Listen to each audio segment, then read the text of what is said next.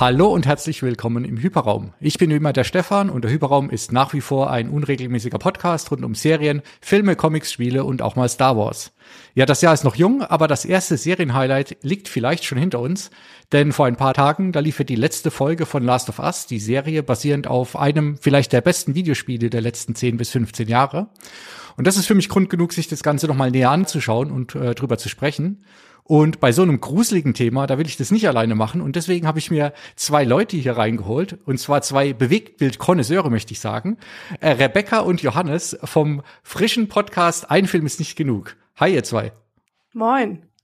Hi, hi. Ja, schön, dass ihr da seid und dass ihr quasi fremd geht, obwohl ihr eigentlich lieber Filme macht. Aber ich habe gesehen, ihr habt ja auch mal die Serien des letzten Jahres schon mal kurz äh, besprochen bei euch. Von daher müsste das ja eigentlich auch okay sein. Ähm, aber sagt doch mal, bevor wir ein bisschen reingehen ins Thema, ähm, was hat euch denn bewegt, jetzt noch mal in dieses Haifischbecken äh, Filmpodcasts reinzuspringen und äh, da euch auch noch mal äh, auszutauschen öffentlich?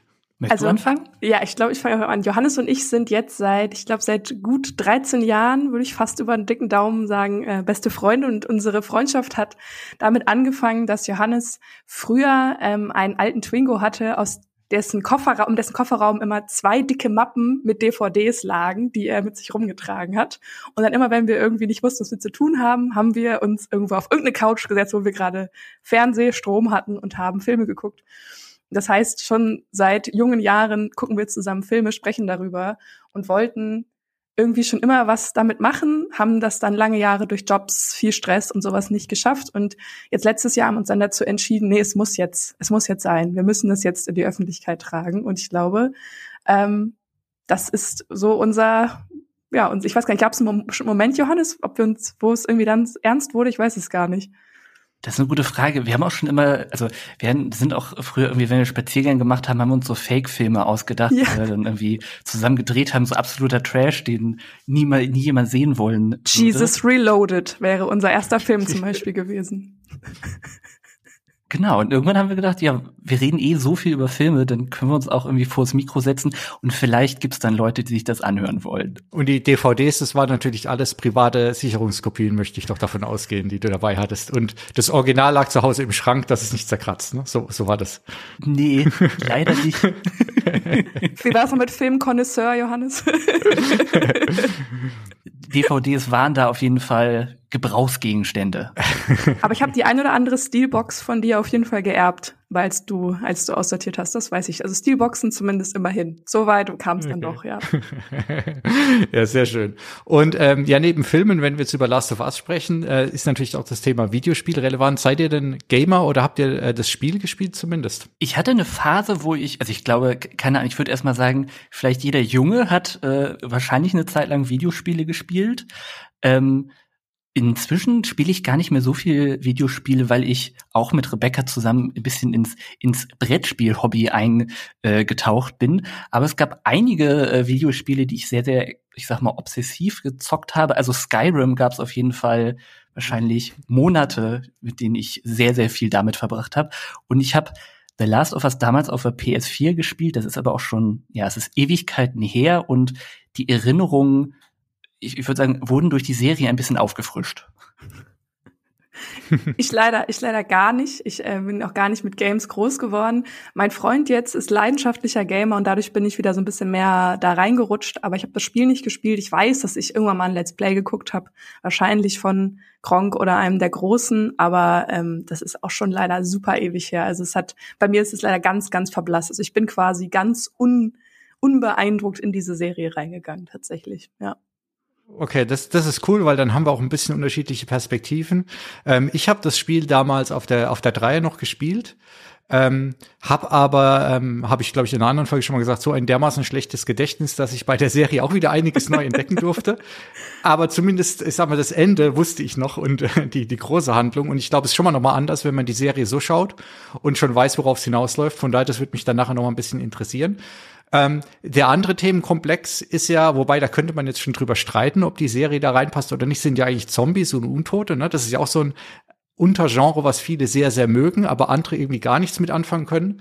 Ich bin so, also ich meine, äh, Johannes, du hast Brettspiel erzählt, gibt ja auch Zombie-Side, was da sehr, sehr populär ist. Also ich mag Zombies irgendwie schon im, im Spielekontext und habe mir auch so die Klassiker angeschaut, aber ich bin jetzt nicht so der Über-Zombie-Fan. Wie ist es bei euch? Seid ihr, ist es ein Thema Horror und Zombies, wo ihr euch für erwerben könnt? Ähm, mein Freund und ich haben für uns Zombies, äh, Zom äh, Project Zomboid entdeckt, so heißt es, genau. Ich weiß nicht, ob das einem von euch was sagt oder vielleicht den nee. ZuhörerInnen. Es ist ein super trashiges, aber total liebevoll gestaltetes Survival-Horror-Spiel, wo man auch in einer Apokalypse eine Welt auf, es ist quasi die Sims in Survival Horror mit äh, Zombies. Das ist total cool, kann ich nur jedem ans Herz legen. Sonst bin ich überhaupt nicht bei Horrorfilme zu haben, deswegen, ähm, ich habe auch Johannes gefragt am Anfang, meinst du, das wird gruselig, diese Serie? Und dann hat er gesagt, na, na, und dann habe ich, deswegen habe ich angefangen zu gucken. Also ich bin eigentlich überhaupt nicht dafür zu haben, bin trotzdem irgendwie reingerutscht und hängen geblieben. Ja.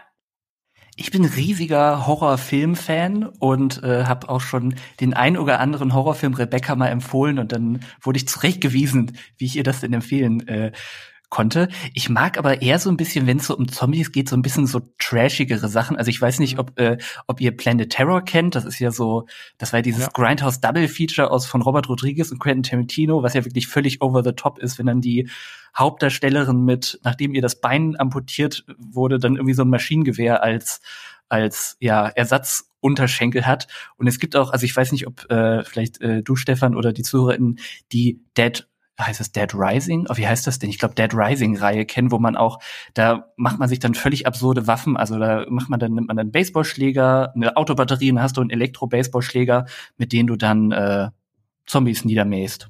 Nee, sagt mir tatsächlich nicht. Das, das letzte andere Zombie-technische war damals dieses Dead Dead for Alive oder sowas, irgend so ein Koop-Shooter, äh, den wir mal gespielt hatten in der Pandemie. Ja. Aber gut, ähm, dann ist, glaube ich, auch die die Fragerunde zum Start schon äh, schon zu Ende, weil wir wollen auf jeden Fall, denke ich mal, ein bisschen spoilerlastig über die Serie sprechen, sonst macht es wenig Sinn. Aber für die für die Leute, die vielleicht jetzt noch nicht wissen, ob sie die Serie wirklich schauen sollen und so, ja, äh, on the fence sind, wie der Engländer sagt, ganz kurz vielleicht mal so das das Mini-Fazit vorab schon jeweils. Ähm, jetzt äh, mit, mit euren, äh, sag ich mal, Eindrücken, wie fandet ihr die Serie in, in einem Satz jeweils, Johannes? Wie, wie war es bei dir? Ich bin super positiv überrascht, weil bei Spieleverfilmungen ist man ja, glaube ich, erstmal skeptisch, aber also die hat mich schon ziemlich umgehauen und auch den, den, den, wie sagt man, den in den Magen getreten manchmal. Es ist eine, eine sehr auffühlende Serie, Staffel. Staffel muss man ja sagen, weil ja wahrscheinlich mehr kommt. Und Rebecca? Äh, ich habe nach Folge zwei abgebrochen, weil ich es nicht ausgehalten, aber es ist so, weil ich es so langweilig fand. Ich fand es wirklich ultra langweilig. Was? ja, ja, genau. Dann habe ich den Internet-Hype um Folge 3 mitbekommen, weil ich dann doch sehr aktiv bin auf den sozialen Medien und Folge 3 ja, glaube ich, unumstritten wahrscheinlich äh, einen super Hype ausgelöst hat ähm, oder beziehungsweise ein super krass im Internet präsent war. Und dann habe ich gesagt, ich muss wieder einsteigen und ab da war ich Fan und muss sagen, am Schluss, ich saß äh, vor dem Fernseher und habe den Fernseher angeschrien, weil ich so begeistert war. Also äh, von ich breche ab zu, ich war ultra begeistert, aber bei mir diese Kurve war sehr äh, krakelig, ja. Okay. Ja, schön. Ja, ich fand es auch insgesamt, äh, ohne zwischendurch abzubrechen, eine, äh, eine fantastische Serie. ähm, ich, ich weiß jetzt nicht, ob sie die, die allerbeste Serie der letzten Jahre ist. Das sagen ja schon viele. Ich glaube, da gibt's schon noch einige Serien, die vielleicht ein bisschen besser sind. Aber im Kontext Videospielumsetzung vor allem, da muss man ja wirklich immer sehr vorsichtig sein, ähm, ist die auf jeden Fall schon richtig, richtig gut gelungen. Ja. Von daher, also wer jetzt noch nicht geschaut hat, äh, sollte jetzt aufhören und dann nochmal wiederkommen. Und für den Rest machen wir jetzt weiter, ähm, indem wir mal über alles so ein bisschen sprechen. Sehr gut. Scheint ja auch ein bisschen aktuell die Zeit dafür zu sein. Ne? Ich meine, jetzt im März kommt noch Super Mario und Dungeons and Dragons. Es ist ja aktuell wieder en vogue, äh, äh, Spiele zu verfilmen, offensichtlich. Spiele sind on vogue, äh, Petro Pascal ist on vogue. Richtig, äh, ja, ist, genau. der ist ja auch quasi überall im Moment, wo eine Kamera ist. Ähm, und äh, ja, ich meine, vielleicht können wir da schon mal gleich äh, einsteigen. Ähm, ich meine, äh, Petro Pascal, ich glaube, Johannes, du ja auch, wir haben ihn ja noch in einer anderen Serie, äh, wo uns quasi ans Herz gewachsen ist, aber meistens eben sieht man sein Gesicht ja nicht so viel. Ich glaube auch zu seinem eigenen Leidwesen bei Mando. Ähm, und äh, ich muss sagen, ähm, wenn ich jetzt mal wirklich äh, zwei, zwei Highlights rauspicken würde, so albern es ist, dann ist es für mich tatsächlich die Cast oder die, die beiden HauptdarstellerInnen, weil ich finde, äh, Petro Pascal äh, und auch Bella Ramsey, die spielen die beiden wirklich so fantastisch. Und ich war vorher schon auch einer von den Personen, die gesagt haben, hm, ähm, Videospielumsetzung mit, mit einem Cast ist immer so schwer, weil ich will auf der einen Seite nicht, dass es eine 1 zu 1 Kopie ist, ja. Aber wenn es zu weit weg ist, ist es auch wieder schwierig. Aber ich finde, nach zwei Minuten kann man sich eigentlich schon gar keinen anderen Joel mehr vorstellen als Pedro Pascal, weil der das so fantastisch macht. Und bei, bei Ellie äh, ist es eigentlich genauso gewesen für mich. Und ich, ähm, es gibt so viele Szenen, ähm, die ja, ähm, wenn man das Spiel kennt, irgendwie relativ bewegend waren, weil man selbst erlebt hat und selbst gespielt hat. Und was ich in der Serie so toll fand, ist, dass immer quasi das Gesicht von Petro Pascal immer die, ich weiß nicht, wie er das macht, aber man guckt irgendwie in sein Gesicht, in seine manchmal so ein bisschen traurigen Augen und was weiß ich was sind und fühlt die Szene sofort. Also da war ich immer schon hin und weg. Total. Ich, ich finde auch, also ähm, für mich, äh, es, es gibt auch diesen, diesen, diesen Hype ein bisschen um Petro Pascal, der diese Daddy-Issues ja äh, triggert bei ganz vielen äh, Menschen im Internet.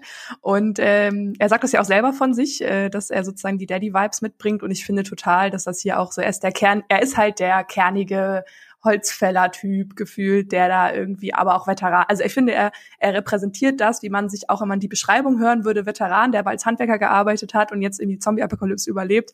Ich finde auch, dass könnte man sich eigentlich keinen anderen vorstellen äh, als ihn, finde ich tatsächlich auch. Ja. Also da bin ich ganz bei dir, Stefan. Ich finde die auch äh, beide ganz, ganz großartig. Ich finde es ganz spannend. Am Anfang äh, habe ich auch mit Rebecca vorher ne, sozusagen besprochen, als sie gesagt hat, dass sie am Anfang nicht so abgeholt hat. Die sind am, am, bei, am Anfang, finde ich, die beide, ich sage mal in Anführungszeichen, ein bisschen unsympathisch oder ein bisschen unnahbar. Also ich finde, das braucht ein bisschen Zeit, bis man sich mit den sozusagen anfreundet, weil, aber ich finde, das passt ja auch zur Serie, ich meine, die sind beide völlig traumatisiert und das dauert halt ein bisschen, bis die sich beide auch annähern. Also das finde ich super spannend gemacht und will ich im Laufe der Serie, das ist ja immer bei Serien, ne? man verbringt Zeit mit den Charakteren und man kann immer mehr mitfiebern und gerade natürlich bei so einer ja, bei solchen emotionalen Momenten manchmal, wo du denkst, oh Gott, das, das willst du niemals erleben, da, da fiebert dann man noch irgendwie noch mehr mit. Und die sind ja beide ganz großartig. Ich finde aber auch den restlichen Cast ganz großartig. Also ich finde, ähm, ich meine, ich muss jetzt da schon wieder sagen, wir haben im Vorgespräch drüber gesprochen über Namen. Jetzt sind schon die ersten Namen, die mir, die mir äh, quasi entschwunden sind. Aber ich weiß, dass es ein, zwei SchauspielerInnen gab, die auch in dem Spiel tatsächlich die gleiche Rolle gehabt haben. Ähm, ich glaube, Marlene ähm, zum Beispiel. Ähm, Wer natürlich, ich meine, wir haben es über die Folge, Folge drei, Rebecca, du hast schon angesprochen, äh, Nick, Nick Offerman einfach, also der eigentlich quasi die, die, die ganze Crew an, an die Wand spielt in der Serie und eigentlich die Serie hijackt so ein bisschen, ähm, hat auch, ein, auch einen mega Auftritt da. Ähm, und was ich noch kurz sagen wollte, weil du gesagt hast, am Anfang braucht man so ein bisschen, ich glaube, ich meine auch gehört zu haben, dass sie tatsächlich die Serie ähm, chronologisch gedreht haben und vielleicht war es auch so, dass sie am Anfang selbst die Rolle noch nicht so wirklich nicht so richtig drin waren und vielleicht braucht es einfach auch bei denen so ein, zwei äh, Folgen, Drehtage, bis die da richtig drin sind und dann ist es besser.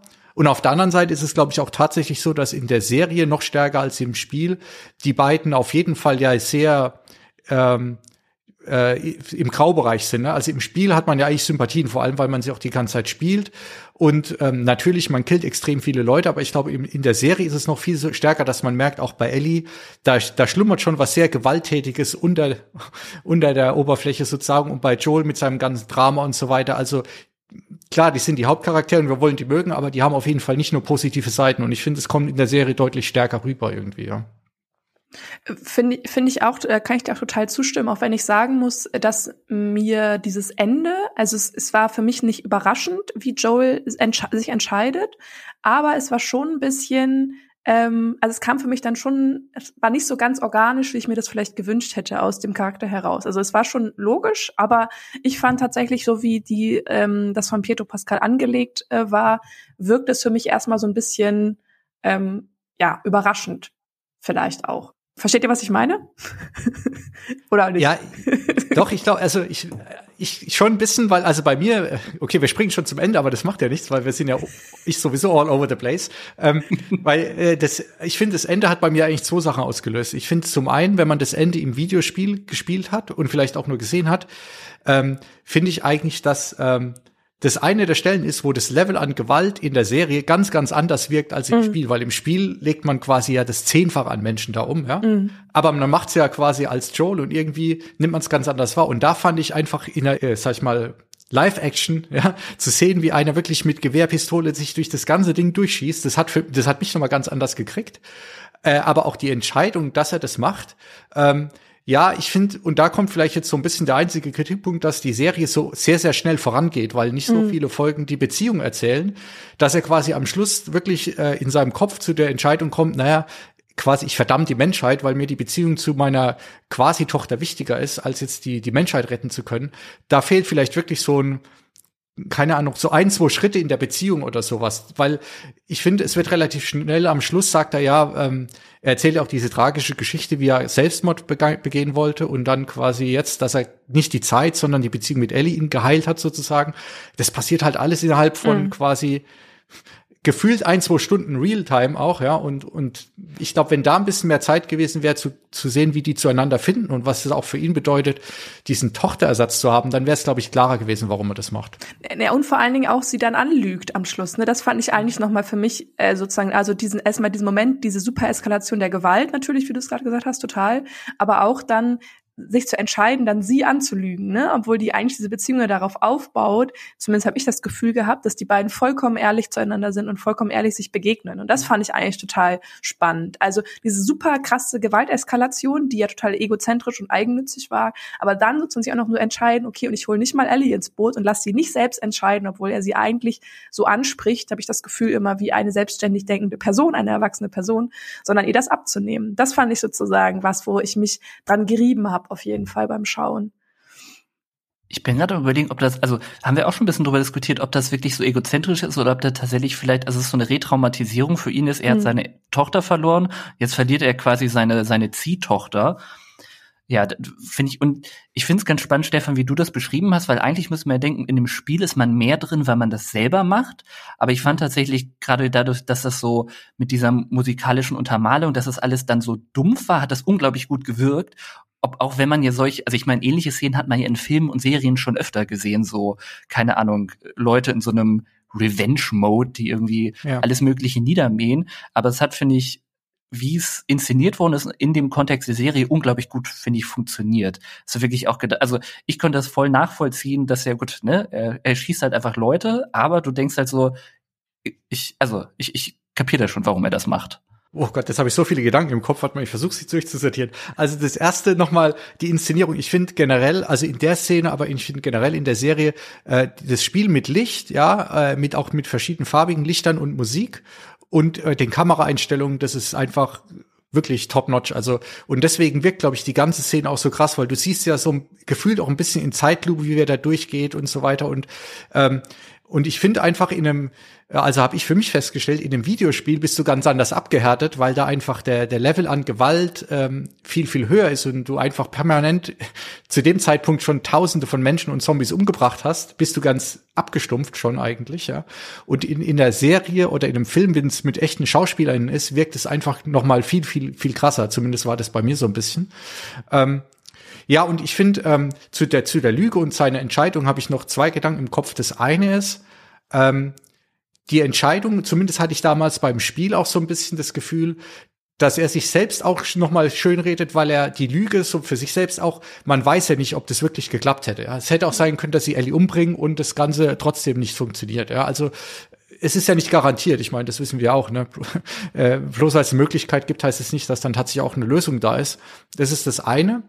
Und das andere, ähm, ohne da jetzt vielleicht schon für den Teil 2 zu spoilern, weil der auch dann ähm, die Staffel 2 und vielleicht 3 sehr prägen wird, glaube ich, dass sie da auch in der Serie schon ein bisschen weitergegangen sind in der Beziehung, weil das in Staffel 2 oder auch in Teil 2 sehr relevant wird, dass ja äh, wie Ellie auch mit der Lüge umgeht, ja, mhm. später. Mhm. Ähm, und man, man sieht ja jetzt schon so am Ende, dass sie sich selbst quasi auch so überzeugt zu glauben. Ne? Also er belügt sie und sie belügt dann sich, dass es ihm glaubt. Ja? Also irgendwie hat da keiner wirklich was gewonnen am Schluss. Und ich weiß auch noch damals beim Videospiel, das würde mich auch nochmal interessieren, Rebecca. Ich weiß nicht, ob das jetzt ist, weil ich das Ganze schon im Spiel gesehen hatte. Aber beim Spiel war damals für mich das wirklich so ein What the fuck Moment. Ja, der hat jetzt wirklich die Menschheit quasi verdammt, ja, um seine Tochter zu retten. Ja, und lügt sie dann noch an. Und ich saß damals vor dem Spiel und so, boah, was geht denn hier ab jetzt, ja? Und jetzt bei der Serie war es immer noch krass. Vor allem, ich fand, wie sie ihn dann so anguckt und so okay sagt. Ja, ja, ja. Das, das hat schon nochmal irgendwie anders äh, hit different, wie der Engländer wieder sagt. Mir fallen die deutschen Begriffe nicht ein. Aber ähm, es war nicht so krass wie beim Spiel irgendwie für mich. Mhm. Das kann ich ja im Vergleich, vielleicht Johannes, vielleicht hast du da noch mal, weil ich, das kann ich ja im Vergleich äh, gar nicht sagen.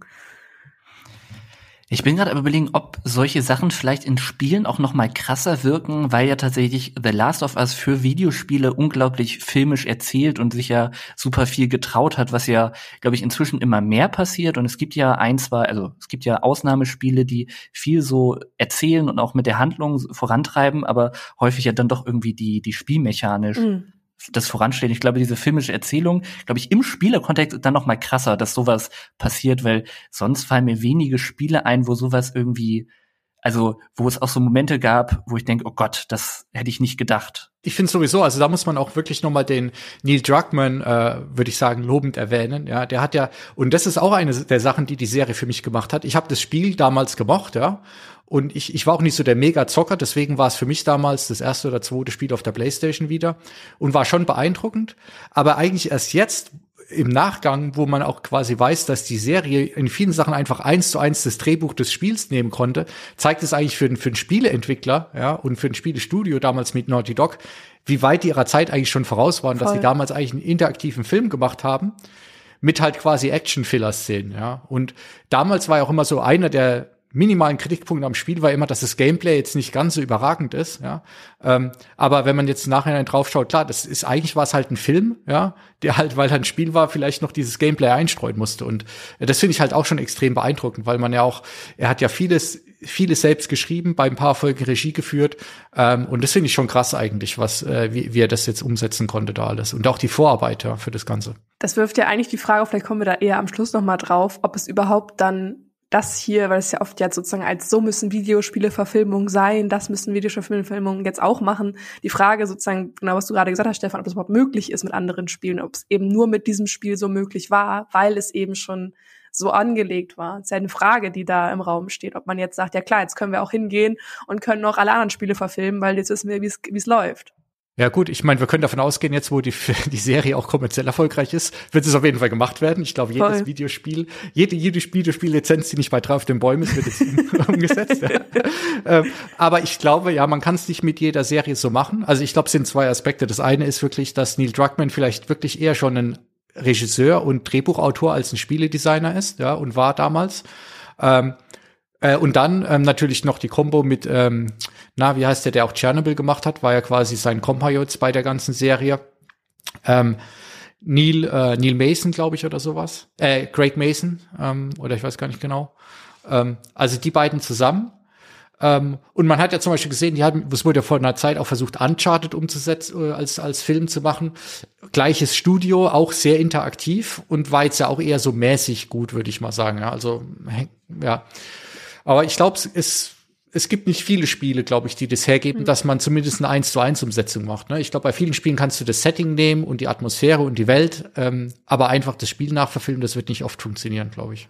Es gibt ja immer wieder diese Story, also ne, Beyond Two Souls oder Heavy Rain oder so wären dann ja wahrscheinlich naheliegende Ideen, die ähnlich in ja. dieses Storytelling reingehen. Ist die Frage, ob das äh, ob das auch mit anderen Sachen funktionieren kann. Aber ich glaube, das, das ist wahrscheinlich unmöglich, das jetzt in die Zukunft reinzuraten. Aber äh, ja, da hast du wahrscheinlich recht. Eine Sache, wir haben das jetzt eben schon mal kurz gestreift. Ähm, die, äh, die Serie ist jetzt ja in neun Folgen gelaufen, ja, und ähm, ist ja auch ein bisschen eine komische Zahl. Ähm, soweit ich weiß, wurden die ersten zwei Folgen zusammengelegt, weil ähm, äh, zu wenig Ellie und Joel vorkamen am Anfang des, des Intros und ich glaube, berechtigterweise dann die, die Executives gesagt haben, naja, wir müssen schon den ZuschauerInnen irgendwas an die Hand geben, ähm, dass sie verstehen, was hier los ist. Jetzt ist aber die Frage, ähm, weil wir, ich auch vorhin gesagt habe, dass es am Schluss vielleicht ein bisschen sehr schnell geht. Wir haben neun Folgen. Von den neun Folgen kann man, glaube ich, mindestens zwei, wenn nicht sogar drei rausnehmen, die eigentlich die Handlung überhaupt nicht vorantreiben. Ja, es ist die Frage, für mich so ein bisschen bei den, bei den Mini-Kritikpunkten bei dieser fantastischen Serie, hätte die sich vielleicht einfach mehr Zeit nehmen sollen noch, ja, ähm, um das alles zu erzählen und vielleicht weniger Fokus auf Nebenkriegsplätze äh, legen sollen. Ähm, oder war es vielleicht genau richtig, weil man auch nur so viel Story aus einer äh, Verbindung zwischen zwei Menschen durch die, Apokaly die durch die Apokalypse laufen machen kann. Ich weiß nicht. Ähm, ich habe lang drüber nachgedacht. Ich weiß nicht, was besser ist. Wie seht ihr es?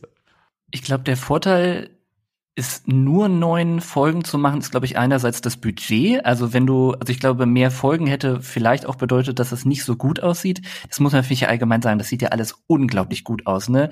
Diese Sets der zerstörten Städte und auch das, wofür man auch das Spiel ja wirklich liebt, diese, diese ganzen, dieses Überwucherte, dieses, also, wo man wirklich merkt, okay, da war mal Zivilisation, die Natur holt sich das alles wieder zurück. Ich glaube, da ist es einfach gut, das so komprimiert zu machen. Und ich bin nicht sicher, ob man, also man hätte bestimmt noch irgendwie Joel und Ellie in anderen Postapokalypse-Szenarien zeigen können.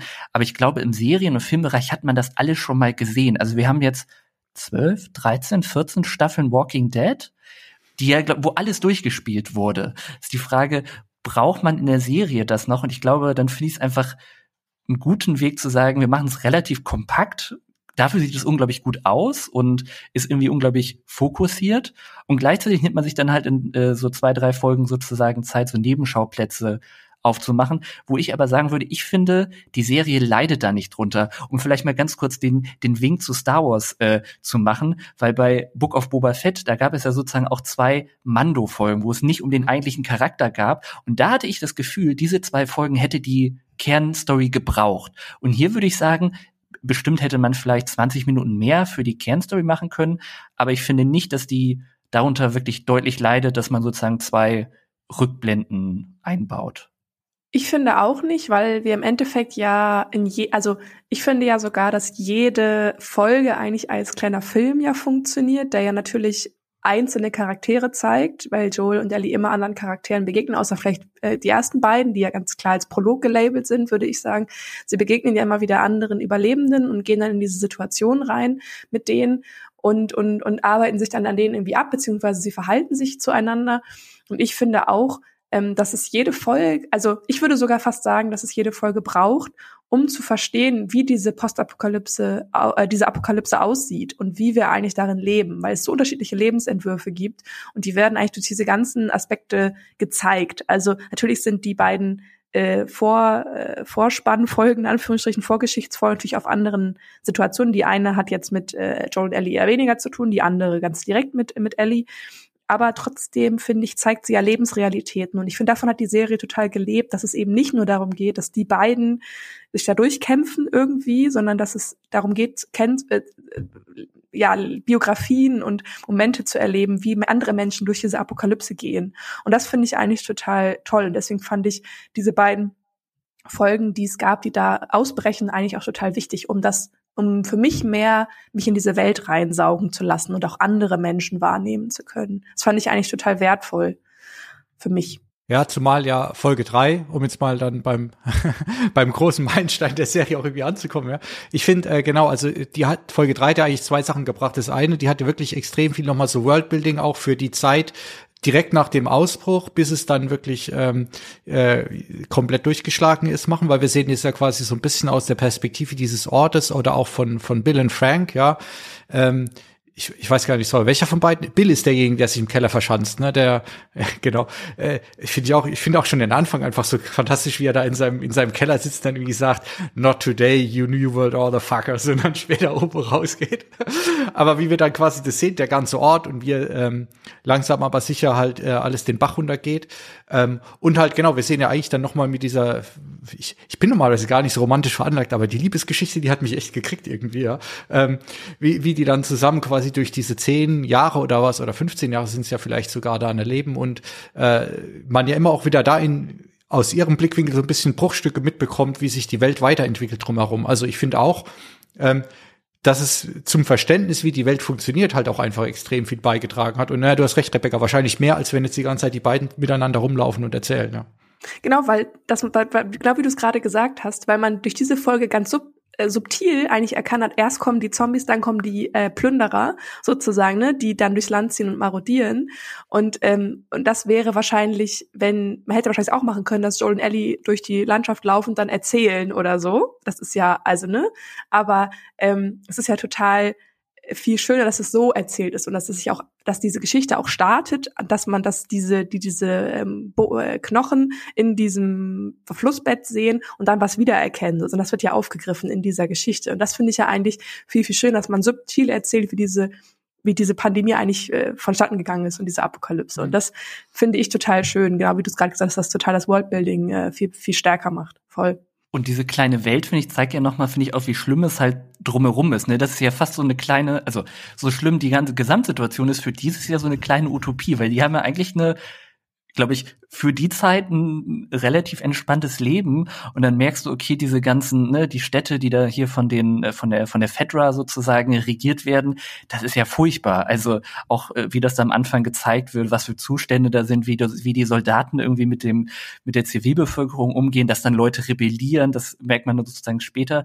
Alles geht vor die Hunde, aber die beiden haben sich so ein kleines, so ein kleines Paradies äh, sozusagen zu zweit erschaffen. Und was mir auch äh, super sagen muss, ist halt super schön, dass sowas Progressives, finde ich, in so ein Mainstream-Produkt eingebaut wird. Weil natürlich, keine Ahnung, es gibt äh, ganz viele irgendwie, ne, äh, ja, weiß ich nicht, queere Filme, die dann häufig irgendwie für so ein, für ein queeres Publikum sind. Aber ich persönlich fand es auch super schön, sozusagen sowas in so Mainstream-Serie zu sehen, was ja nicht selbstverständlich ist. Das ist einfach super cool. Und gleich zweimal, ne? Zweimal. Also, ne, dass man zweimal queere Liebe zeigt. Ja, voll. Zweimal und eigentlich auch, ähm, ich weiß jetzt, ich saß jetzt vielleicht falsch, aber manchmal hat man das Gefühl, solche Sachen werden so ein bisschen mit dem Holzhammer reingeschrieben, ja, weil, weil die Autorin das Gefühl haben, wir müssen jetzt ein bisschen progressiv sein. Voll. Gerade in, in deutschen Werken ist es manchmal so, ja. Aber da ist es eigentlich, und das, was ich meine auch mit der Liebesgeschichte, eigentlich spielt es nach nachdem es klar ist, okay, die beiden sind ein Paar, spielt es eigentlich gar keine Rolle mehr, ja, dass es eben Mann und Mann sind. Ähm, es ist einfach eine wunderschöne Liebesgeschichte und es wird auch überhaupt nicht, sag ich mal, ähm, irgendwie nochmal Fokus drauf gelegt. Das ist jetzt halt einfach so, ja. Ähm, man muss dazu sagen auch, das, äh, das war ja tatsächlich auch schon im alten Videospiel so angelegt. Also man, man trifft ja ihn ähm, und er, es gibt ein bisschen Dialog, wo man das schon raushört, aber es wurde dann die Story nicht vertieft. Ich meine aber, dass es damals auch schon ähm, mehr, mehr Text und Drehbuch gab dazu. Das wurde aber dann halt aus Zeitgründen und aus Kostengründen nicht weitergemacht. Also man muss auch da wieder sagen, das Spiel war schon, äh, schon damals eigentlich auch sehr progressiv. Ähm, genauso wie die, ähm, die siebte Folge mit Ellie, das ist ja damals auch schon ein DLC gewesen, den man ja eins zu eins fast so gespielt hat. Ähm, genau, also aber ja, das, und ich glaube, das, das ist auch auf jeden Fall nochmal das sowas bei HBO quasi als äh, absolutes Mainstream-Ding rauszuhauen, zeigt auch nochmal, dass die Leute irgendwie, ja, nicht nur einfach irgendeine Zombie-Serie erzählen wollen, ja. Voll. Ihr habt jetzt, oder Johannes, ich glaube, du hattest eben nochmal Phaedra und so weiter ein bisschen angesprochen. Das finde ich auch nochmal ein, ein Aspekt äh, in der Serie. Ne? Wir haben ja quasi diese verschiedenen Fraktionen. Ähm, also wir haben die Fireflies, die sind so, ja, was sind die? Rebellen vielleicht ein bisschen, aber eigentlich auch eine paramilitärische Organisation. Ne? Da haben wir Fedra und dann haben wir ja in, in einer dieser Doppelfolgen haben wir noch mal so eine ganz andere ähm, Rebellen oder oder Freischärler Miliz irgendwie, die da so alle so ein bisschen um die Städte miteinander kämpfen. Ähm, da fand ich ähm, auch wieder quasi äh, auf auf ganz hohem Level so ein bisschen beschwert. Ich fand ähm, diese, diese Message, dass, dass nicht die Zombies, sondern die Menschen des Übels sind, das habe ich dann schon auch verstanden gehabt irgendwann, ja. Also, äh, dass, dass diese quasi faschistische Regierung da ist, äh, dass es nicht cool ist. Das wird mir für mich persönlich eins, wo man ein bisschen zu oft erwähnt, ja, weil ich finde, das hätte man ein bisschen subtiler machen können. Ähm, genauso hat für mich schon ein bisschen gefehlt zu zeigen, ob das jetzt Klar, Fedra sind die Bösen, das wissen wir alle, ja. Aber ob jetzt alles, was die Fireflies machen, hundertprozentig richtig ist deswegen, ja. Ähm, da, da hat mir so ein bisschen, dann würde ich mal sagen, so ein bisschen die Varianz gefehlt, ehrlich gesagt, bei dem Thema. Weiß nicht, wie ihr es wahrgenommen habt. Was ich super spannend finde, das hast du vorhin schon mit diesen, mit diesen Grautönen angesprochen, dass ich finde, in dieser Serie auch, ich sag mal, die Antagonistinnen super gut charakterisiert worden sind.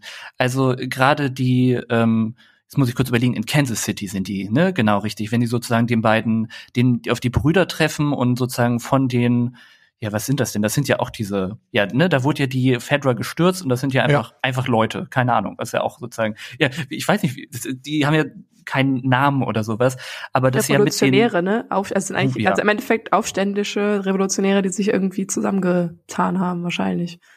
Ja, aber die ja ultra, also die gehen ja super brutal, super radikal vor und werden ja auch klar als, als die Bösen sozusagen gelabelt. Gleichzeitig finde ich, kann man deren Motivation super gut nachvollziehen, gerade mit dem Charakter, ah, ich weiß gar nicht, wie die Rebellenanführerin heißt. Catherine oder so? Ah, Catherine. Ja, das, das kann gut sein. Die, also ich finde das unglaublich gut, also ich glaube, in einer anderen Situation hätte man sie auch als, als, als, ich sag mal, zwar die zu weit geht, aber als in Anführungszeichen gute zeigen können, die halt sozusagen sich gegen dieses System, was vorher war, auflehnt. Und das finde ich, wird allgemein sehr gut gezeigt. Auch diese, ne, in der späteren Folge, wenn sie auf diesen, ja, diesen, diesen religiösen Kannibalenkult sozusagen treffen. Ich, ich kann schon verstehen, warum der so handelt. Also das finde ich unglaublich gut gemacht. Du denkst so, na gut, also in unserer Situation würden wir sagen, wir würden so nie handeln wie es dann ist, wissen wir natürlich nicht. Also das finde ich unglaublich gut gemacht, dass man jeder Nebenfigur auch so eine, so eine Motivation mitgibt und nicht einfach nur irgendwie sagt, du bist böse, weil du bist böse. Ja, wir haben ja sogar in der Szene mit diesem mit diesem Hinterhalt, ne, ich, äh, wenn sie auf Sam und Henry irgendwie treffen, bevor sie die treffen, ist ja auch ähm, erkennt ja Joel quasi gleich, dass da ein Hinterhalt ist und dann auch, ja, woher weißt du das? Ne, ich war schon auf beiden Seiten die, dieser Situation sozusagen, ja. Äh, und ich glaube, das ist halt auch die traurige Wahrheit. Ne? In so einer Situation kommst du halt wahrscheinlich nicht lebend durch, wenn du die ganze Zeit äh, nett und und gutgläubig bist. Ich glaube, das das ist dann halt einfach auch irgendwie so. Ähm, Nee, ja. Ich fand übrigens die, die ganze Kannibalen-Sache, das war wieder eine der Dinge, ähm, vor allem dieser, dieser, sag ich mal, Endkampf gegen David heißt er, glaube ich, der Boss der Kannibalen. Das war wieder sowas, was in der Serie jetzt für mich nicht so hundertprozentig gut rüberkam, ähm, weil, ehrlich gesagt, ohne das Spiel gespielt zu haben, hätte ich mich gefragt, was soll das jetzt hier in diesem brennenden Haus, ja? Und da sind auch so ein paar Sachen, die eigentlich in, in, in Videospiellogik Sinn machen vielleicht, aber in, in der Umsetzung in dem Film oder Serie gar keinen Sinn machen, ja. Ähm, das war so, ich gesagt, das hätte man jetzt vielleicht nicht unbedingt eins zu eins umsetzen müssen. Gerade mit Kannibalen hätte man viele andere interessante Ansätze gefunden, das gruselig zu machen, ja. Ähm, da hätte man sie vielleicht mal ein bisschen lösen können vom Spiel irgendwie. Ich glaube, so ähnlich ging's mir auch, aber Rebecca überhaupt nicht. Echt? Nein, also das war die Moment, wo ich vor dem Fernseher saß und wirklich Ellie angeschrien habe. Also es, es war für mich, also das war für mich so ein krass, diese Folge war für mich so intensiv. Also das, also ich fand das richtig stark. Ich habe auch äh, unter anderem äh, Theologie studiert. Also für mich sind diese Kultsachen eh immer total spannend. Ich finde es super, mhm. super gut gemacht, wie der, wie der, wie der Protagonist äh, ähm, dargestellt wurde.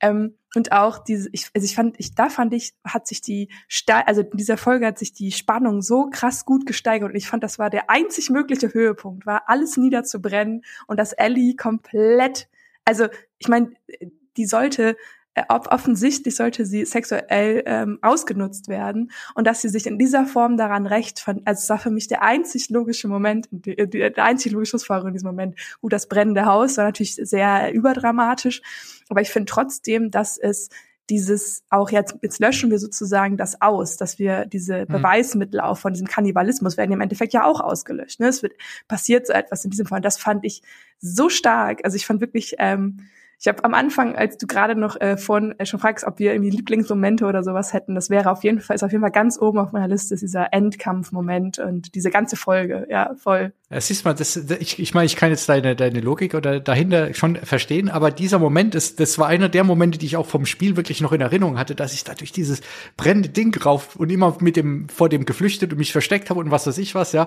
Und dann habe ich das quasi noch mal so nachgespielt gesehen. Da hat, ich weiß nicht, das hat mir irgendwie dann nicht so viel gegeben. Wo alles andere drumherum fand ich auch cool, aber der, dieser Endkampf irgendwie, für mich war der dann so, ja, weiß nicht, bisschen blutleer. Ja, aber vielleicht ist das eben genau das, was ja sozusagen, woran das Spiel, äh, woran der Film leidet, wenn man das, äh, die Serie leidet, wenn man das Spiel schon gespielt hat, dass man viele Sachen weiß, man hat sie miterlebt, man kann ist da mit drin, man mhm. hat das irgendwie die Spannung an das schon mal erlebt, weil man selber das spielt und dann sieht man sie nur, dann ist vielleicht eben diese Spannung nicht so krass da. Und das ist natürlich dann für jemanden wie mich der Vorteil, wenn ich das eben noch gar nicht oder nicht mehr erinnere oder gar nicht kenne oder gar nicht selber gespielt habe. Ja, und zum Beispiel zum Kontrast, es gibt eine andere Szene, wo ich wo ich finde, haben sie sehr gut gemacht. Es gibt diese Giraffenszene, das ist auch so ganz ikonisch im Spiel. Ja. Nachdem man die ganze Zeit quasi nur durch Apokalypse durch ist, kommst du dann irgendwann da an und dann siehst du die Giraffen rumlaufen und dann guckst du dir das an und bist in dem Moment echt selbst ergriffen, ja, von diesen Giraffen. Ja. Äh, und da habe ich auch gedacht, wie wollen sie das machen in, in der Serie? Und da, das, ich habe ja vorhin über Petro Pascal und sein Gesicht und so weiter erzählt. Und ich finde, da haben sie es super gemacht. Man sieht die Giraffen, aber man sieht irgendwann auch einfach seinen Blick, ja, wie er so ein bisschen selig ist Einmal wegen der Giraffen, aber auch weil Ellie so glücklich ist. Und da haben sie diesen Moment ein bisschen anders gedreht und genauso schön gemacht irgendwie, obwohl ich den Moment eigentlich schon gekannt hatte, ja. Ähm, und jetzt, da hat es super funktioniert, bei dem anderen hat es bei mir jetzt nicht ganz so gut funktioniert. Aber gut, es ist, ich meckere hier auf sehr hohem Niveau bei den ganzen Sachen, ja Ich finde aber, die schaffen in dieser Postapokalypse ganz viele so schöne Momente. Also so furchtbar die ganze Situation ist und so äh, schlimm ganz viele Momente sind, weil die Welt äh, kaputt ist und alles auseinandergebrochen ist, gibt es, finde ich, immer wieder so schöne Momente wie die Giraffenszene. Und ich fand auch zum Beispiel, als die beiden auf dieses ältere Paar in der Hütte treffen, das war einfach unglaublich lustig, so im positiven Sinn. Es war aber nicht so ein, irgendwie so ein, weiß ich nicht, wir nehmen das alles ironisch oder sowas und machen irgendwie die Atmosphäre kaputt, sondern ich finde, es hat alles unglaublich harmonisch in diese Welt gepasst. Also selbst, oder auch natürlich der Rückblick, äh, wenn Ellie in der Mall ist mit, mit ihrer Freundin. Das ist alles so, denn, das sind, glaube ich, auch so Momente, die einem gut tun, ne, wo du merkst, okay, alles ist furchtbar und dann gibt es aber doch auch mal schöne Momente. Na, allein schon diese äh, schlechten Witze. Also ich finde, das ist ja eigentlich das Platteste, was man machen kann, sind ja einfach, wir machen so Karlauer da rein.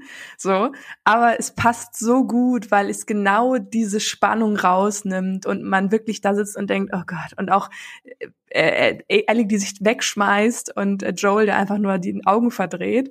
Und ähm, oder auch dann im Moment, wo er dann die Antwort weiß, ist ja auch kurz bevor Henry und Sam kommen, dass er dann die Antwort zu dem Witz mhm. schon weiß und dann Ellie überrascht, indem er eigentlich auch, dass er auch Witze kennt.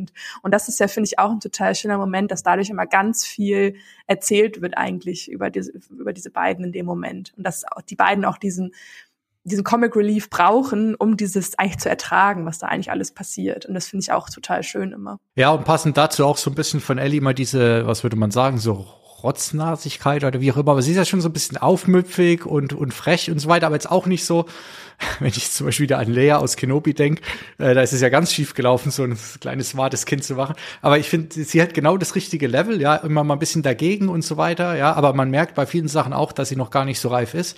Äh, aber das auch immer, das nimmt, und das nimmt auch immer so ein bisschen so die, die äh, nicht die Spannung, es hält die Spannung, aber es nimmt so ein bisschen dieses, dieses Traurige raus, ja, weil man immer so ein paar schöne Momente drin hat, ja. Das machen sie echt gut und das, das macht auch Bella Ramsey halt wirklich, spielt das einfach super, ja.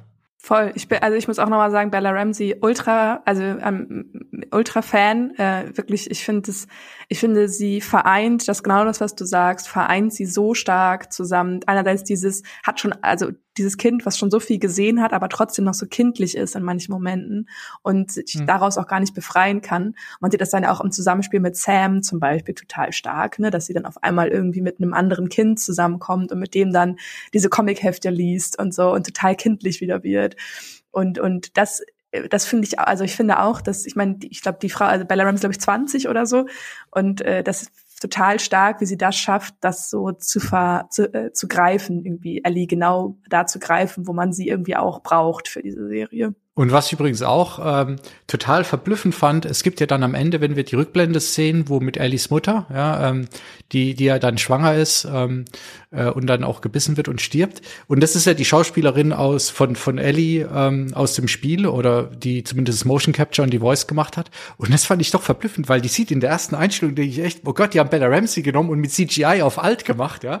Äh, und und das fand ich dann krass, weil die, weil Bella Ramsey sieht ja nicht aus wie Ellie, ja, aber irgendwie dann wie die Schauspielerin doch wieder 100 pro, ja, das fand ich wieder verblüffend, ja. Ich habe auch sofort gesagt, das ist die Mama von Ellie und mein Freund so, wie, und ich so, das sieht, dieses sieht aus wie die Mutter von ihr, sie sieht einfach aus wie die Mutter von ihr, es ist super verrückt, ja, voll. Ja, und da ich echt, da habe ich so so einen Mindblow-Moment gehabt, weil ich dachte, kann das sein, dass du das Casting so machst und dass es erstmal gefühlt gar nicht passt und hinten raus siehst du, oh, es ist perfekt.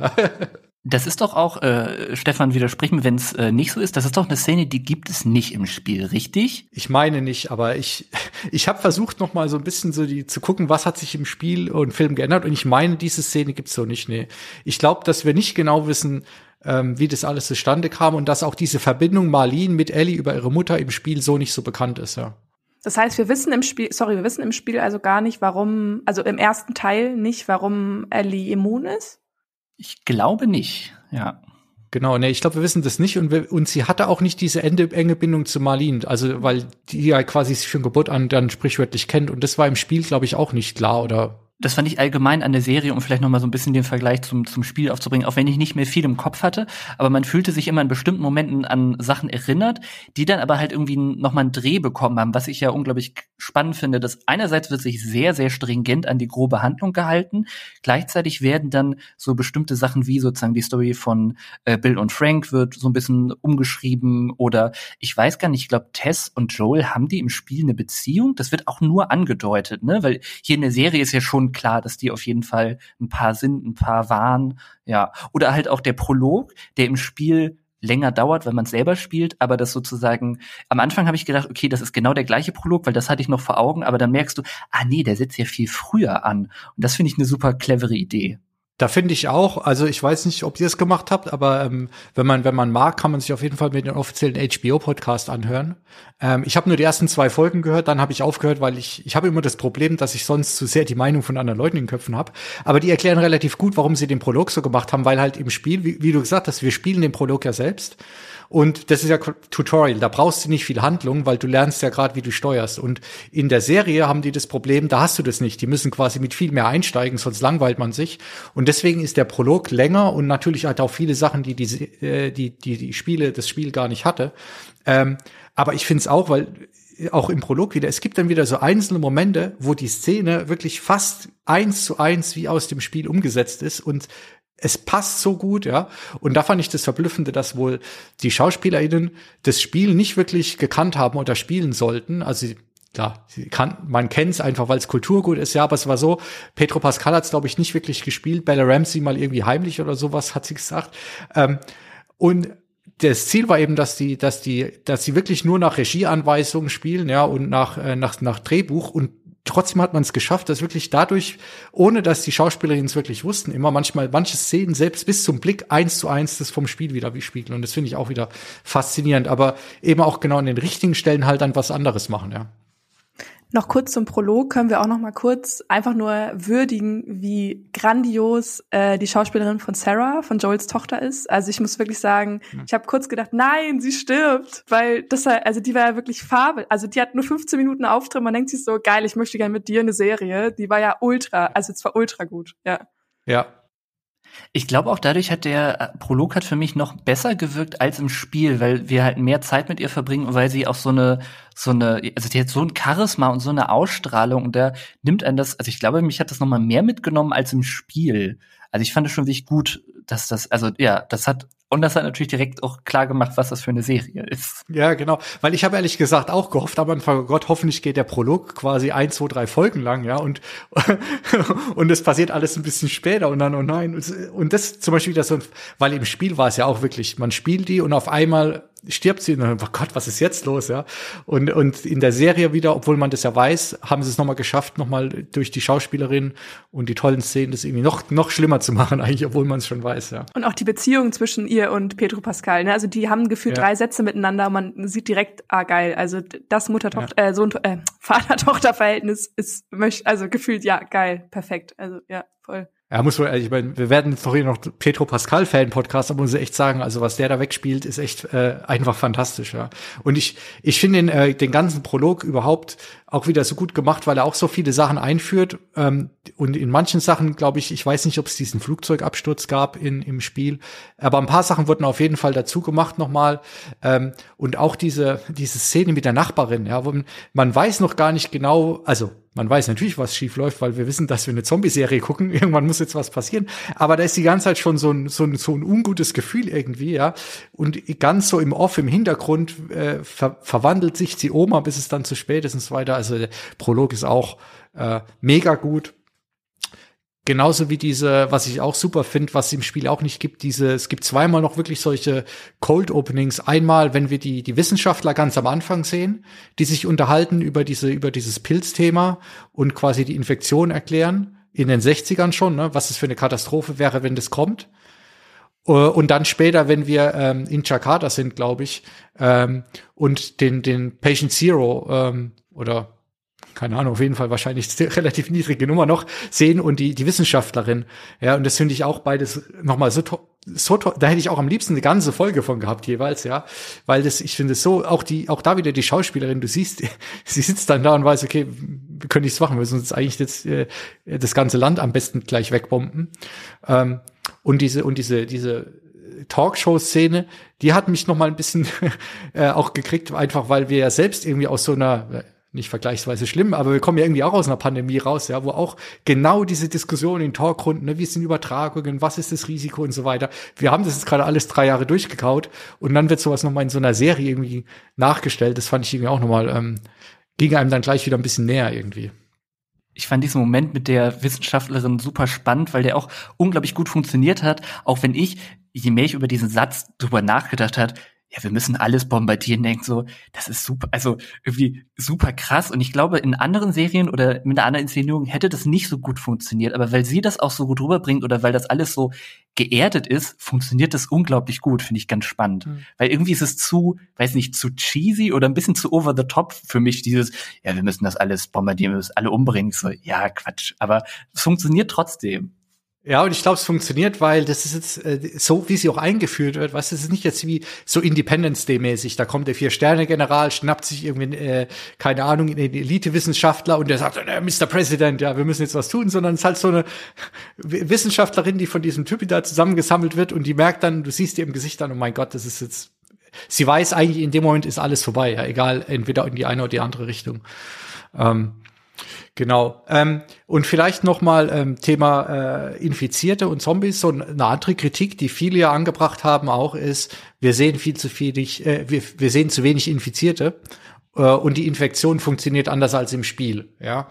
Ähm, finde ich jetzt auch wieder ehrlich gesagt keine richtig valide Kritik, weil ich finde genau wie wir es vorhin hatten mit mit tausende Menschen killen in einem Spiel äh, und du hast auch schon gesagt Walking Dead wenn wir jetzt quasi in jeder Serie in jeder Episode hunderte Zombies gesehen hätten das hätte überhaupt nichts dazu beigetragen. Ich finde so bleibt die Bedrohung die wir halt im Spiel erleben weil wir wirklich gegen die Viecher kämpfen müssen in der Serie viel, äh, viel relevanter, weil wir wissen, selbst bei einem Zombie oder bei zwei oder drei, die sind tödlich, ja. Und wir brauchen jetzt nicht ganze Horten, die auf uns zurennen oder auf die, auf die Darstellerinnen zurennen irgendwie. Ja, ich, ich finde vor allen Dingen auch, äh, das wird deutlich auch noch mal, was man bei so einer Zombie-Apokalypse ja auch immer nicht unterschätzen darf, ich weiß nicht, ob das so oder so nicht sogar auch in der Serie irgendwann mal gesagt wird, so die wahren Monster sind nicht unbedingt die Zombies, sondern natürlich dann ja auch die, die Pre also bei den Preppern wird es auf jeden Fall gesagt, dann kommt das, dann kommen sozusagen die Plünderer und dann wird's wirklich schlimm. Mhm. Also dass ja die Menschen eigentlich die wahre Bedrohung sind in solchen Situationen. Und ähm, beziehungsweise die Frage ist natürlich, was ist schlimmer? Also diese Zombie-Horde sind natürlich auch ultra äh, brutal, aber trotzdem sieht man ja, dass man auch nicht sich zusammentut gegen die Gefahr, sondern dass man trotzdem wieder in irgendwelche äh, paramilitärischen Strukturen oder irgendwelche faschistischen Strukturen verfällt, obwohl man eigentlich gemeinsam gegen so eine Bedrohung ankämpfen könnte, die so schlimm ist, aber man sieht dann eben, dass andere Dinge äh, oder dass ja Menschen einfach auch äh, nicht so cool sind manchmal, um es mal nett auszudrücken. Und die andere Sache mit der Übertragung, ich meine, was wäre das für eine komische Serie gewesen, wenn sich äh, Pedro Pascal und Bella Ramsey irgendwie alle paar Minuten so eine so eine blöde Gasmaske hätten aufsetzen müssen. Das ist ja, also das ist natürlich, ja. würde ich sagen, äh, lieber machen wir es so, weil dann können wir denen immer zusehen, als wenn sie die ganze Zeit so eine Maske tragen. Ja, das, ich, ich glaube, hätte Pedro Pascal wahrscheinlich gesagt, nee Leute, also noch eine Serie, in der ich nicht zu sehen bin, machen wir nicht, ja. ich will, ich will es auch mal mein Gesicht zeigen. ähm, äh, das zum einen und zum anderen finde ich, es macht halt auch einfach so, wie es alles erklärt ist, auch wieder komplett Sinn. Ja, also wir haben die Erklärung mit diesen Pilzen am Anfang, ähm, dann gibt's jetzt eben nicht die Sporen, sondern das funktioniert alles ein bisschen anders. Und es gibt ja auch diese Erweiterung, ne, dass äh, in der zweiten oder dritten Folge, dass sie aufpassen müssen, dass sie auch nicht auf die Dinger drauftreten, weil das alles miteinander verbunden ist. Das macht ja auch alles perfekt Sinn. Und ich finde, da muss man auch als Videospielfan dann einfach mal ein bisschen entspannt sein. Es, es kann ja nicht die Aufgabenstellung sein, einfach ein Spiel eins zu eins zu kopieren, ja, in, in allen Belangen, sondern man muss halt gucken, was Sinn macht. Und ich glaube, das ist wieder so eine Anpassung, die macht halt einfach absolut Sinn. Und ähm, ja, das dieses Thema, Rebecca, was du angesprochen hast, ähm, dass eben die Menschen das schlimmere Übel sind, das finde ich halt auch noch mal irgendwie, wenn wir jetzt ich habe es eben schon kurz bei dieser Talkshow gesagt, ne, wenn wir jetzt zurückgucken, wie sich so die letzten drei, vier Jahre bei uns in der echten Welt entwickelt haben, ja, da, äh, da hat man ja quasi schon mal so kurz mal ganz kurz den Vorhang luft, lüften können und gucken können, wie, wie sehr es wirklich aussieht der Apokalypse. Ja? Und ich glaube, wissen alle, es wird nicht so gut laufen. Äh, deswegen ist es eben noch mal bedrohlicher, ja, weil man merkt, okay, so weit weg von der Realität ist es vielleicht alles gar nicht, wie sich die Menschheit verhalten wird. Ja. Ich meine, Donald Trump bringt jetzt eine Single raus, mit, wo ein Chor singt Bericht von Leuten, die wegen des Kapitolsturms im Knast sitzen. Also ich meine, das haben wir jetzt. Das passiert jetzt. Okay. Also, also ich, I mean, also ist jetzt nicht, also schlimmer, also weiß ich jetzt nicht, ob ich dann nicht lieber so gegen so ein paar infizierte Zombies kämpfen möchte, so als das. Die, die News ist mir glücklicherweise bis eben verborgen geblieben. Aber uns ist hier alles entglitten. ich wollte gerade sagen, das ist, das ist America, Leute, das ist doch einfach schön. Ich, ich weiß nicht, ob jetzt Donald Trump so ein, äh, so ein, so ein gutes äh, Schlusswort ist zu der Serie. Ich überlege, ich versuche gerade zweifelhaft nochmal noch mal einen positiven Dreh rauszusuchen aus der ganzen Nummer. Wir müssen doch noch über tolle Momente sprechen, das wollte auf jeden Fall. Ja, genau. Lass mal über tolle Momente sprechen. Und ich, ich hau mal meinen raus, weil ich vorhin schon beinahe ist, beinahe rausgerutscht. Und das ist nur was ganz Kleines, aber es ist wieder mit Bella Ramsey. Es gibt, es gibt diese eine Szene, sie klaut sich ja bei Bill äh, eine der Pistolen dann heimlich und ich glaube später gibt ihr Joel offiziell ja dann eine Pistole. Das ist ja für sie ein Riesending.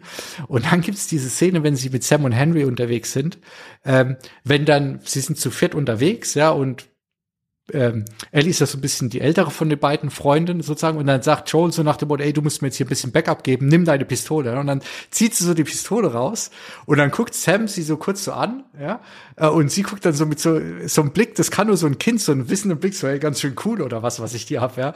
Und so, so eine Mischung aus Stolz, aber auch irgendwie, und das ist wirklich, wenn man mal Kinder in dem Alter sieht, ja, oder man an sich selbst, ist genau eins zu eins die Reaktion in der Blick, ja. Und das macht sie so fantastisch. Also für mich, das Highlight der ganzen Serie ist diese kleine Szene, weil sie einfach so irgendwie so, sie will so cool gucken, aber guckt auch so ein bisschen stolz dabei irgendwie. Das, ich weiß nicht, das hat mich, die Szene hat mich richtig gekriegt. Was war's bei dir, Johannes? Ich muss äh, drüber nachdenken, weil es ganz, ganz viele tolle Momente glaube. Ich glaube, ich nehme eine lustige Szene. Ich fand den allerersten Streit von Bill und Frank unglaublich lustig, wo Frank ja irgendwas streichen möchte und die dann äh, immer sich, sich gegenseitig angehen und äh, dann irgendwie auch dieser Satz äh, fällt, äh, wo Frank irgendwie sagt, nicht alle sind Nazis und sagt Bill doch und dann so, ja, jetzt schon, aber damals nicht. und das war, fand ich unglaublich lustig, wo, ja, offensichtlich sind da jetzt äh, Faschisten an der Macht, aber damals halt nicht, ne? Also ja. du hast, ja, und die haben einfach beide so eine tolle Chemie und ich fand, das war so, weil es auch so unerwartet kam, ne? Das war dieser sozusagen dieser kleine Zeitsprung und dann zoffen die sich wegen so einer Banalität in dieser Postapokalypse. Das fand ich ganz herrlich. Und äh, sorry, aber da muss ich kurz, ganz kurz noch einhaken, weil die andere Sache, die ich, die ich so super finde bei Bill und Frank und bei Nick Offerman ist ja, ich weiß nicht, ob ihr äh, Parks and Recreations geschaut habt, und da spielt ja quasi Nick Offerman im Prinzip genau die gleiche Rolle vor der Apokalypse. Ja, da ist er auch quasi jemand, der von der Regierung gar nichts hält, der Goldbachen vergräbt, äh, der äh, quasi hart am Prepper. Und das finde ich auch geil, dass er genau die Rolle äh, quasi noch mal ein bisschen auf elf gedreht jetzt äh, bei Last of Us einfach weiterspielt. Ja, total. Ähm, ich, ich kann irgendwie, also ich finde irgendwie gar nicht, ich find, kann irgendwie gar nicht sagen, was so mein Lieblingsmoment ist. Ich habe vorhin schon, also die über Folge drei Wochen, glaube ich, nicht zu sprechen. Ähm, äh, Stefan hat davon auch schon gesagt, das hatte ich so mitgenommen. Ich finde auch, es ist eine absolut wundervolle Liebesgeschichte. Ähm, ich finde die Folge mit dem Kult, die letzte Szene habe ich ja auch schon gesagt, finde ich absolut grandios gemacht. Auch diese ganze aufgebaut, also wie ein Kult funktioniert und dass er das an ihr versucht, finde ich auch total super spannend äh, erzählt. Ähm, aber ich muss, glaube ich, noch mal auch, ähm, ich glaube, ich möchte gar nicht ähm, auf einen Moment eingehen, sondern ich möchte noch mal ganz kurz die Serie allgemein loben, weil ich auch noch mal die Diversität hervorheben möchte, die diese Serie eigentlich ausdrückt. Wir haben einen super diversen Cast, wir haben queere Liebesgeschichten, wir haben mit ähm, Sam nicht nur einen gehörlosen ähm, einen gehörlosen Charakter, sondern wir haben auch einen gehörlosen Schauspieler, der diesen Charakter verkörpert. Also Sam ist wirklich auch, also der Schauspieler von Sam ist wirklich gehörlos und seine, seine erste Schauspielrolle gewesen auch direkt. Und äh, ich finde es wirklich auch grandios, wie er das macht. Also ich möchte nochmal die KinderdarstellerInnen hervorheben. Äh, wirklich toll. Ähm, und auch die, ähm, genau, wir haben von den kulturellen Hintergründen, wir haben eben sozusagen disabled persons, wir haben POCs, wir haben queere Menschen und das finde ich einfach total toll, dass das äh, zur Primetime mit einer Serie, die Millionen, äh, Milliarden einspielt, wahrscheinlich, ich weiß nicht, wie das gemessen wird, aber das total diese Reichweite bekommt, dass wir dadurch so viele selbstverständliche Charaktere auf der, auf der Leinwand sehen und das finde ich eigentlich das Allerwertvollste daran und dass es eben auch äh, für Menschen ist, die nicht so Zombie- oder Horroraffin sind wie ich und trotzdem das gut gucken können. Das ist nicht nur eine Serie, wo man sagt, das ist jetzt irgendwas Abseitiges, wie ja manchmal Horror ist, der ja manchmal auch super divers ist tatsächlich, aber halt super abseitig funktioniert, sondern es ist eine Serie für jede Person und äh, jede Altersstufe und das finde ich äh, wirklich nochmal herausragend hervorzuheben und dann diese Diversität darin abzubilden, finde ich wirklich äh, mutig und äh, toll und auch super gelöst. Voll. Mic drop. Ja, aber haben wir das Schlusswort für die Serie schon eingesprochen. Er hatte, er hatte so schöne kleine Momente. Ich fand das irgendwie, ich, also ich, ich konnte jetzt nicht auch noch irgendwie was Kleines sagen, sondern ich wollte jetzt dann was Großes machen direkt. Das war aber gut, das nochmal, das hast du, also du hast auf jeden Fall besser zusammengefasst, als ich es hätte zusammenfassen können. Von daher passt es sehr gut. Ähm, ich glaube, also mir bleibt jetzt gar nicht mehr viel zu sagen. Ich meine, ich glaube, wir haben rausgearbeitet, das ist eine Mega-Serie. Ja. Ich, ich freue mich auch richtig auf äh, Staffel 2. Ich weiß gar nicht, wann die kommt. Wahrscheinlich in zwei Jahren oder sowas frühestens, kann ich mir vorstellen. Ne? Ähm, ich, ich, ich weiß nicht, Johannes, hast du Teil 2 gespielt von Last of Us? Ich habe das selbst nicht gespielt, mein Freund hat ja. das gespielt und ich habe das so mitbekommen, die Handlung und ich habe ein bisschen Angst vor der zweiten Staffel. Ich bin mal gespannt, was sie daraus machen, weil das ja noch mal also das geht ja noch mal mehr an die Nieren, was ich mitbekommen habe und deswegen genau. bin ich genau. gespannt, was da passiert. Genau, also wir spoilern nichts, Rebecca. Genau, sagen, ohne irgendwas zu spoilern für, für Rebecca oder die ZuhörerInnen, aber also ich finde Teil 2 als Spiel ist noch mal generell besser als Teil 1 äh, hat mich richtig nochmal umgehauen. Aber ähm, es wird auf jeden Fall, glaube ich, äh, also wenn jetzt Teil die Staffel schon düster war, dann wird die nächste Staffel, fürchte ich, nochmal noch mal bitterer. ähm, aber ich bin gespannt, wie sie es umsetzen. Ne? Und ähm, aber es gibt auch schon da wieder so viele tolle Momente, auf die ich mich freue.